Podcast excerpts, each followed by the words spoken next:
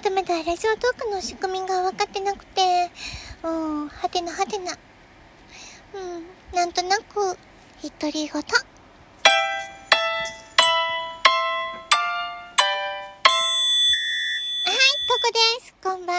いかがお過ごしですか？えー、2021年の8月19日になりましたね。木曜日の成り立てほやほやってところで、えー、いかがお過ごしですか？えー、お休みの時間でしょうかね。まだまだこれからだよっていう方、頑張ってくださいね。えー、そう、あのー、ラジオトークのね、あの、仕組み、いろいろわかんないことたくさんありますね。いろいろこう、一通り押してみて、試してみないとわかんないかなって思いつつ、あの、質問ですとか、お便りボックスっていうのがあったんですね。あの、質問を募集するとか、質問を送るっていう、多分、もう、なんか、自分とは関係ない気がしてたので あの、違いもわからず、使い方もわからない状態だったんですけどもね。普通のラジオのお便りコーナーみたいな感じでこう、な感じなんでしょうかね。はがき職人と書いて、どんどん送ってしまいそうですけれどもね。どんなのかしら。あの、音楽も結局どのぐらい、どう使っていいのかなとか、うん、あの、ライブ配信でお聞きしたら教えていただけるのかな今度ライブ配信でいろいろ聞いてみちゃおうかしらなんてちょっと思ってます うん、そうですね。あ、そう、あのー、福島のハコさん、こんばんは。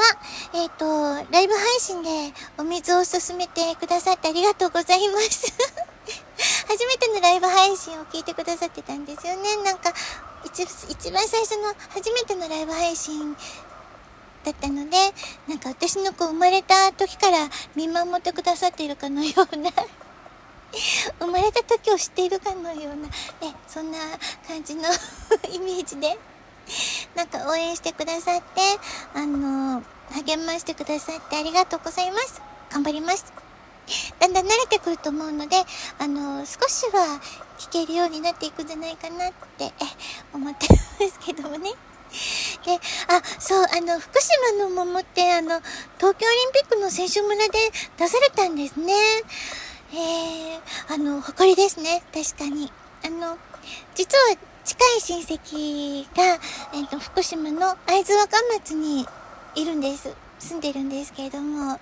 なので、なんとなく私もちょっと誇らしい気持ちになってます。なんで私がって 言われそうですけどもね、あの、なんくあの、ちょっと、あの、福島がちょっとこう、親しみがあるので、私はね、ちょっと、桃、私も桃かなって感じで、今日は床桃ってことでやっていきますけどもね。どういうことなのって、え声が聞こえそうですけども。えっ、ー、と、あ、そう、あのそういえば、あの、お盆にね、お盆、急にお盆の話ですけど。えっ、と、毎年、あの、お盆の4日間だけ、あの、うちのお庭のラティスにこう、クッションを置いてるんですけども、そこに、あの、猫が毎年来るんです。この4日間は必ずそこに寝てるんですよ、お昼間に。あの、1年にその4日間だけ。で、去年もそうだったんです。え、もしかしてその前もそうなのかな？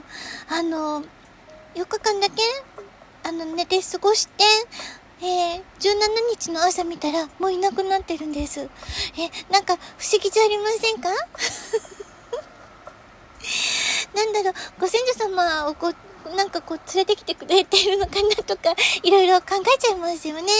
なんか不思議なこともあるものですねって、あの 不思議なこともあるもんですよねって言いながら、稲川淳二さんをちょっと思い浮かべてしまったんですけど、今ね。あの、怖い話はちょっと苦手なので、詳しくはないんですけども、不思議なこともあるもんですよね。で、稲川さんが言ってるイメージが今ちょっと ふっとやだなぁ、怖いなぁ、怖いなぁ、みたいな そんな感じで。あ、怖、怖い話じゃないですけどもね。でも猫ちゃん2匹なんですけども、あの、いつも、去年も全く同じ猫ちゃんです。うん。猫ちゃんが、なんか、お昼間もね、なんか、なんかこう2匹がこう、寄り添って、あの、寝てるんです。クッションの上で。不思議ですよね。また繰り返しそう 今、稲川さんが乗り移りそうな感じになりましたけれどもね。え、あの、そんなところで、えーと、今日はこの辺りにします。不思議な話をしてみました。え、それでは、えーと、明日もいい日になるといいですね。それでは、とこでした。あ、とこももでした。それではね、おやすみなさい。